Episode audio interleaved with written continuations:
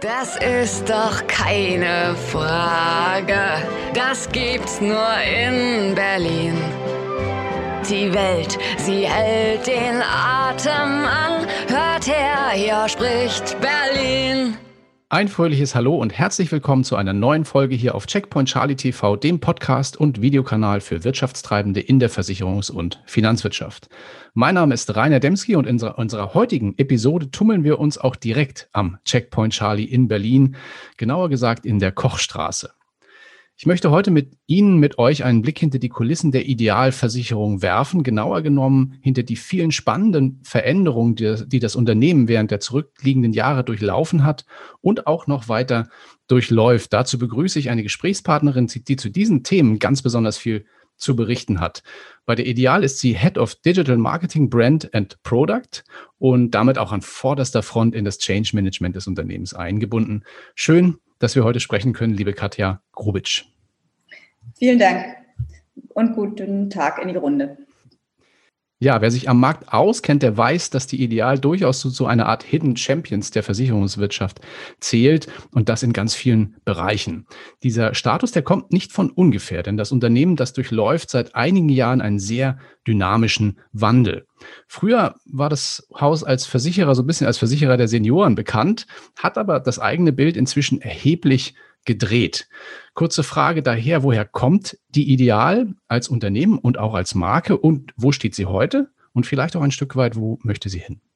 Ja, das beantworte ich gerne. Also man kann sagen, die Ideal ist erstmal ein Traditionsunternehmen, ein verlässliches Traditionsunternehmen, es gibt uns schon seit über 100 Jahren äh, und die, wir haben immer über die vielen Jahrzehnte auch unsere Chancen genutzt und den Wandel auch da schon immer weitergetrieben. Wir kommen ja eigentlich aus der Bestattungsbranche in den, im frühen 19., äh, nee, was ist das, 20. Jahrhundert.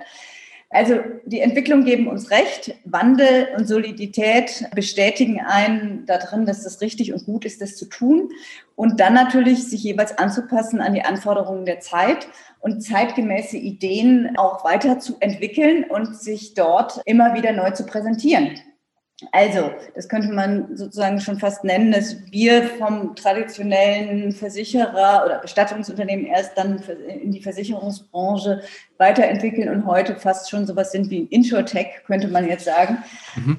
So, das ist so die Herkunft. Und was den Change-Prozess angeht und, und uns als Marke angeht, ist es tatsächlich so, dass wir vom Seniorenversicherer uns weiterentwickeln zu einem moderneren Unternehmen, einem zeitgemäßen Unternehmen. Und das heißt für uns vor allen Dingen, dass wir viele Kinderkrankheiten, die Startups machen, nämlich nicht mehr machen müssen oder schon hinter uns gelassen haben vor über 100 Jahren. Also das heißt, wir haben eigentlich gute Chancen, da weiterzumachen auf, auf einer soliden Basis und werden uns da natürlich auch immer weiterentwickeln. Es kann sich auch heutzutage kein Unternehmen mehr leisten, egal in welcher Branche, zurückzubleiben und diese Prozesse gerade in der Digitalisierung nicht mitzumachen. Und das fordert heraus, aber wer sich nicht bewegt, der bleibt zurück anderen Punkt, also, also der mir dabei einfällt, wo Sie sagten, im Vergleich zu den Startups, es gibt noch einen weiteren sehr, sehr wichtigen, Sie haben eine eigene Finanzkraft. Sie müssen sich für diese ganzen Dinge kein Geld leihen, sondern können ja. das aus dem Cashflow oder auch aus dem eigenen Unternehmen heraus entwickeln. Das ist auch nochmal, glaube ich, ein wichtiger Aspekt. Genau. Ein solcher Change-Prozess, der betrifft ja viele, wenn nicht sogar alle Unternehmensbereiche. Und wir wollen heute einige davon nacheinander beleuchten. Starten wir mal zunächst mit dem, was man so als Kunde oder eben auch als Vertriebspartner zuerst wahrnimmt, nach außen hin, also das Design des Unternehmens. Welche Handlungsfelder gibt es da und was hat sich da in Sachen Design, Markenauftritt, aber auch wenn wir von digitalen Medien sprechen, in der User Experience, so neudeutsch, getan? Ja, da sind wir sehr aktiv, gerade in den erwähnten Feldern. Und das ist schon sehr interessant, weil die Versicherungsbranche an sich ist ja sehr konservativ, kommt konservativ daher, wie auch die Finanzbranche oft. Und, aber das heißt ja nicht, dass man sich nicht trotzdem agil und innovativ beschäftigen kann mit den Themen und das auch, und das tun wir durchaus und das treiben wir auch voran und das werden wir auch weiter vorantreiben. Denn das heißt ja nicht, dass man nicht innovative Ideen oder Produkte und Applikationen entwickeln kann, also in einem sonst, sage ich mal, klassischen, traditionellen Umfeld. Wie eben schon erwähnt, wir müssen uns bewegen.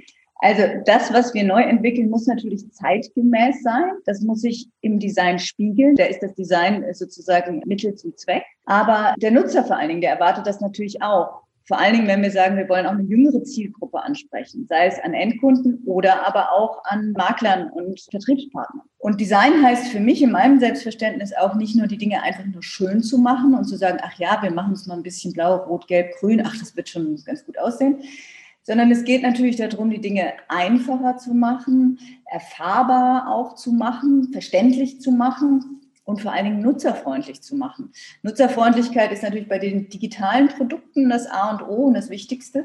Und eigentlich ist es sogar so, dass die fast lautlos funktionieren müssen. Also wenn man zu sehr merkt, oh, da ist was Neues und das bemüht sich, modern zu sein und funktioniert aber nicht gut, dann hat man was falsch gemacht. Hm. Also Modernität heißt, oder zeitgemäß nenne ich es immer, heißt nicht, dass das alles nur blinkelt und funkelt und fancy, shiny daherkommt, sondern auch tatsächlich vor allen Dingen funktional ist mhm. und nutzerfreundlich. Und das versuchen wir oder treiben immer weiter. Und es geht natürlich auch darum, dann die relevanten Inhalte, erst den Inhalt kommt es ja auch drauf an, nicht nur auf die Form, die relevanten Inhalte dann auch zur Verfügung zu stellen und die so zu verpacken, dass sie gut und verständlich kommunizieren und vor allen Dingen auch in Richtung Endkunden eine verständliche Sprache sprechen. Und denn das ist natürlich auch entscheidend, die Endkunden müssen uns verstehen, denn das sind die, die die Produkte kaufen. Darum testen wir natürlich auch ganz viel. Wir fragen auch Nutzer, wir machen Umfragen, Interviews äh, mit dem Endkunden und den Vertriebspartnern, um uns so immer weiter zu verbessern. Mhm. Ja, spannend. Das ist ja ein Prozess, der eigentlich nie stehen bleibt. Ne? Also wenn man sieht, in welcher Geschwindigkeit, eigentlich hat man ja auch das Gefühl, es dreht sich immer schneller, diese ganze Geschichte. Ja. Ähm, wenn man mal anschaut, was also allein die Entwicklung des Smartphones in den letzten zehn Jahren für eine Revolution in der Kommunikation herbeigeführt hat, da, das ist ja ein Prozess, eigentlich immer ein Prozess. Also eigentlich, sagen wir mal, ist Veränderung ja dann zu, heute zum Status quo geworden. Es geht nicht darum, ein Ziel zu erreichen, sondern immer in Bewegung zu bleiben, habe ich das Gefühl. Ne, genau, so ist es auch. Also der Weg ist das Ziel und es gibt nicht ein Ziel, an dem man ankommt und dann stehen bleibt, sondern es geht einfach wirklich immer weiter. Mhm. Ja, spannend, macht sicherlich auch sehr viel Spaß, da so ein bisschen am Puls der Zeit zu bleiben. Blicken wir mal in die Produktwelt. Da sieht es ja ähnlich dynamisch aus. Nach außen hin sichtbar ist ja zunächst erstmal so ein Produkt wie die Universal Life, so als Vorsorgeprodukt, das die Ideal in den letzten Jahren ja auch stark äh, vorangetrieben hat und das auch in der Form durchaus erstmalig und einmalig am hiesigen Markt ist. Das kommt ja aus dem US-amerikanischen Raum, das Konzept. Aber es gibt ja auch unter dem Radar relativ viele Entwicklungen, die mit Partnern oder als White-Label-Lösungen geschaffen wurden. Was sind da so die Alleinstellungsmerkmale der Ideal in Sachen Produktkonzeption und auch Produktumsetzung? Da ist das Alleinstellungsmerkmal meines Erachtens unsere Expertise und unsere Geschwindigkeit. Äh, wir sind viel schneller in der, also viel schneller als die großen Versicherungsunternehmen vor allen Dingen, Produktideen umzusetzen und zwar über diesen gesamten Produktzyklus. Also von wirklich eine Idee zu haben, dann muss man das ja berechnen, dann muss man die Risiko prüfen, dann muss man die Verträge aufsetzen. Und das ist, also es sind ja viele, viele, viele Fachbereiche daran beteiligt, um so einen Produktzyklus zu begleiten. Und dadurch, dass wir nicht so ein Riesenunternehmen sind, sondern eigentlich relativ klein und agil arbeiten können und auch kurze Wege intern haben bei uns, die Bereiche intern schnell miteinander arbeiten können und die Entscheidungsprozesse vor allen Dingen auch schnell sind. Da ist Herr Jakobus natürlich auch sehr, sehr gut und schnell auch involviert immer. Das heißt, wir reden bei so einer Produktentwicklung von Monaten und nicht von Jahren, wie das bei, tatsächlich bei den großen Unternehmen oft der Fall ist. Deswegen wenden sie sich gerne an uns und bitten unsere Hilfe. Und wir sind sozusagen so das kleine Schnellboot, was zwischen den Tankern hin und her flitzt und durchflitzt und tatsächlich dadurch eben schneller die Produkte an die Rampe stellen können in einer guten Qualität. Und diese gute Qualität wissen unsere Partner zu schätzen. Das sind die, die zum Beispiel unsere Produkte als White-Label-Produkte benutzen. Und ich denke, da haben wir auch schon eben gut bewiesen, was wir können. Mhm. Das ist ja auch so ein Ding, was im Zeichen, so ein bisschen äh, im Zeichen der Zeit steht. Ne? Also die, die Entwicklung von Pro Produkten in der, in der Kooperation mit anderen Partnern, auch in der Versicherungswirtschaft, das ist so ein Trend. Ne? Also dadurch, dass es, sagen wir mal, ja nicht viele Vollsortimente mehr gibt am Markt, kommt es automatisch zu Kooperationen. Und ja, wenn man da als Mittelständler gut aufgestellt ist und dann seine Produkte auch mit anderen gemeinsam und auch im gegenläufigen Prozess dann anbieten kann, ich finde das eine sehr coole Entwicklung, auch im, verändert auch so ein bisschen die, die Versicherungswirtschaft an sich mehr hin zu einem Kooperationsumfeld. Na, früher war das ja eher so ein Wettbewerbsumfeld mit Ellenbogen. Ja, ja. Und heute gibt es mehr dieses, diesen Ansatz, ja, gemeinsam sind wir alle stärker. Wir sind ja in einer mhm. sehr diversifizierten Landschaft hier. Also coole Geschichte.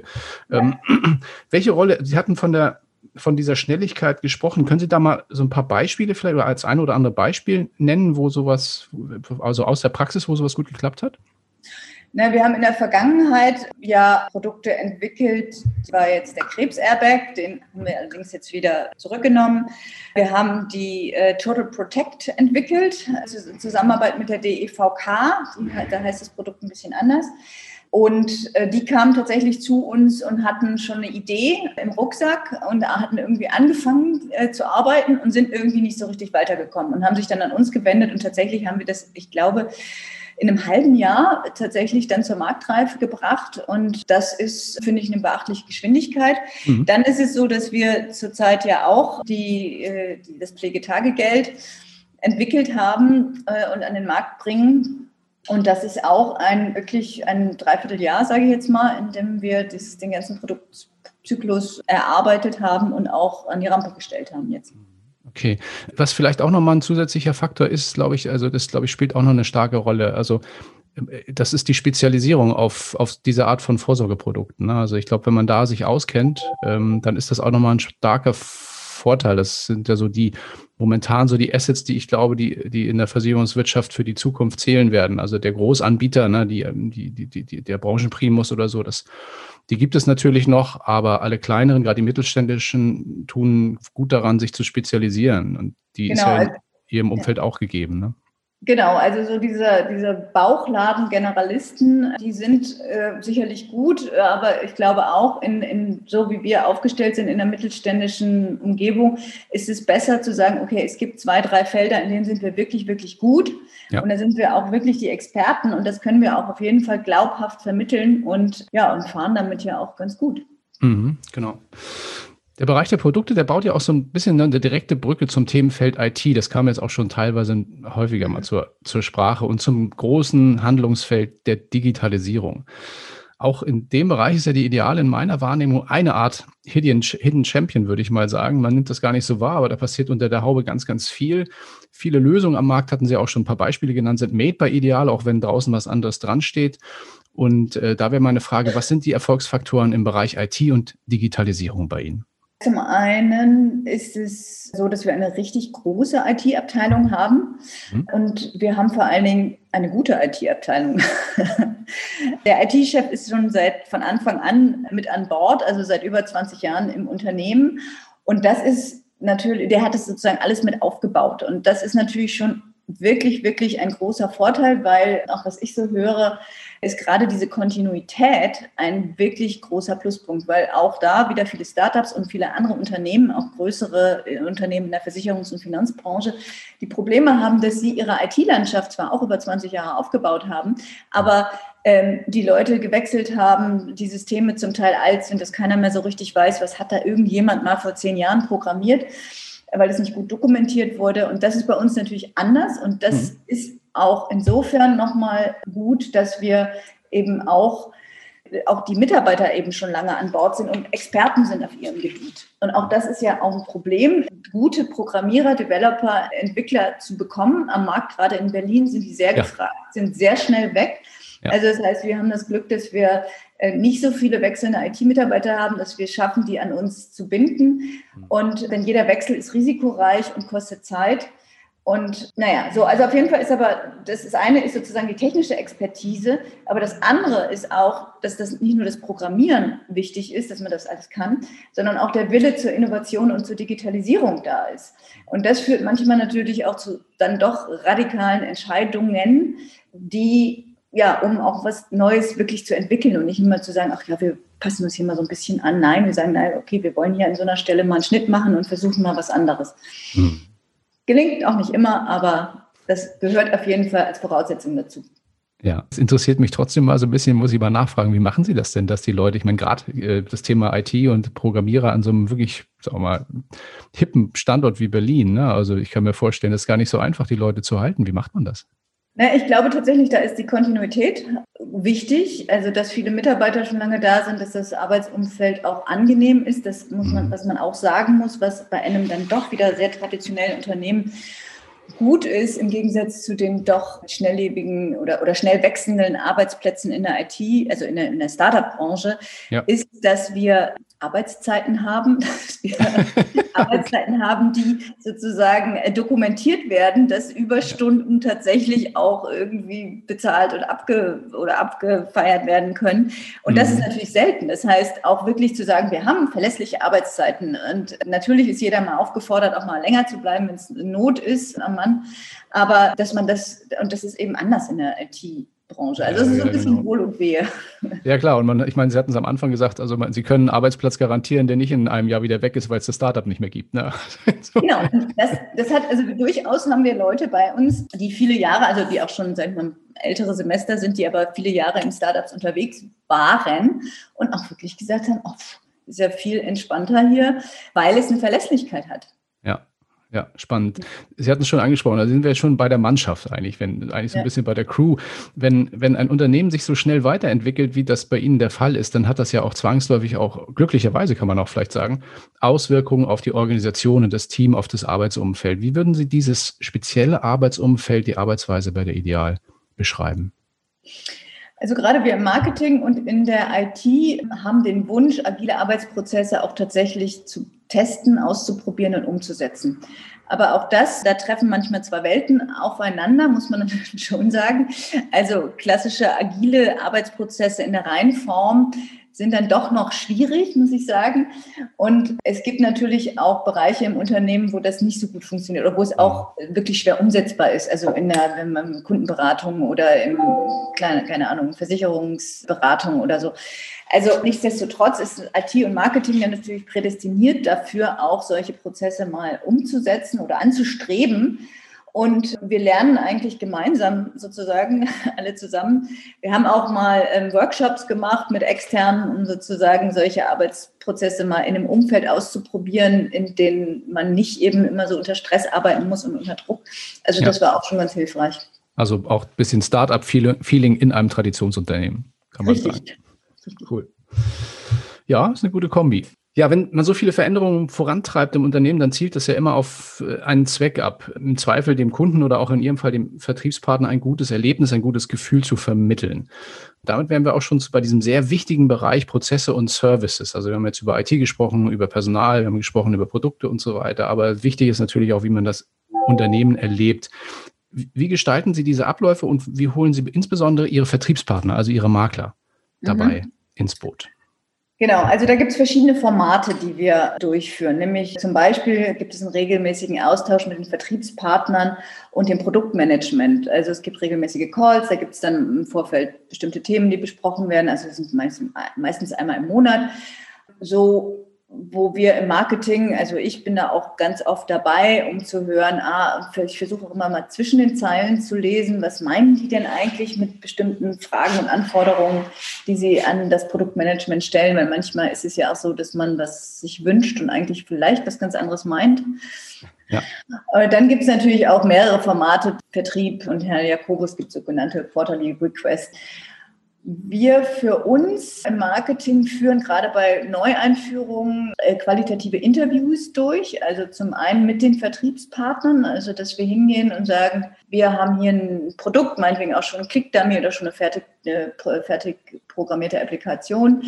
Sag uns doch mal, versteht ihr das? Was wünscht ihr euch hier? Was fehlt euch? Wollt ihr es lieber in der Tabelle haben oder lieber als Graph aufbereitet, irgendwelche Kurvenverläufe? Mhm. Und das Gleiche machen wir auch mit den Endkunden. Also da, wo es möglich ist, dass wir sagen, aha, ist das jetzt als Endkunde auch verständlich, weil die Vertriebspartner natürlich einen anderen Blick drauf haben und natürlich man selber auch immer so die Innensicht hat und nicht mehr so die Außensicht. Also diese Formate haben wir inzwischen, um auch da möglichst nah an den Vertriebspartnern und auch an den Endkunden dran zu sein und dann diese Insights dann auch in die Weiterentwicklung der Produkte einfließen zu lassen. Mhm. Okay, das geht ja nicht nur um Produkte, sondern auch um, um, um sagen wir mal, sowas wie Abschlussstrecken ne? und solche Dinge. Also das genau, muss ja also ähnlich da, laufen. Richtig, da wird es dann auch schon sehr technisch, muss man sagen, und sehr komplex ne, auch, weil mhm. da gibt es natürlich diese Vertriebsplattform, die auch bei uns schon viele Jahre mal, vor vielen Jahren mal entwickelt worden ist, auch als eines der ersten Versicherungsunternehmen vor 20 Jahren, die das so komplex angeboten hat. Ähm, da auch sozusagen auch das weiterzuentwickeln, ist auch eine Herausforderung, muss ich schon sagen. Auch für die mhm. IT vor allen Dingen. Klar. Genau, aber Vertriebspartner gibt, also was, was auch jetzt immer mal wieder vorkam, gerade gestern gab es ein paar Vertriebspartner, die sich an uns gewendet und wollten Unterstützung im Social Media Bereich. Mhm. Okay. Und da gibt es ja so, ich glaube, Sie arbeiten da auch mit Lösungen wie Digidor und so weiter zusammen, hatte ich zumindest wahrgenommen. Ne? Genau, richtig. Digidor ist da eine Plattform, die wir seit ungefähr einem halben Jahr aktiv auch befüllen mit unseren Kampagnen. Auch dort gibt es ja auch tatsächlich Social Media Posts, die die Vertriebspartner nutzen können.